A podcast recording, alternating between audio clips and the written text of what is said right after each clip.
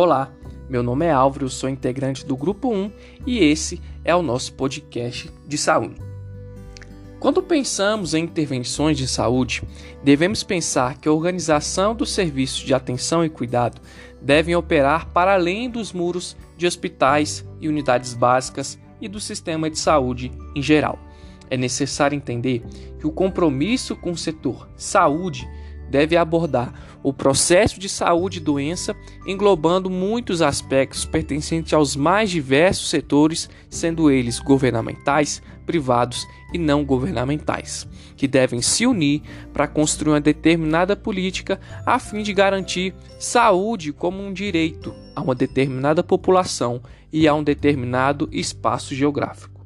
Nesse sentido, a intersetorialidade tem se mostrado fundamental na busca de novos modelos organizacionais de ações em saúde, promovendo uma união de diferentes saberes para a elaboração de estratégias inteligentes que possam atender à demanda de uma determinada população. Dessa mesma forma, não existem sujeitos melhores para a participação do processo de planejamento e execução de uma determinada política em saúde, além da própria população. Por isso, é importante, é fundamental a participação da comunidade em encontros promovidos para escutar e organizar as melhores formas de execução de uma ação inteligente.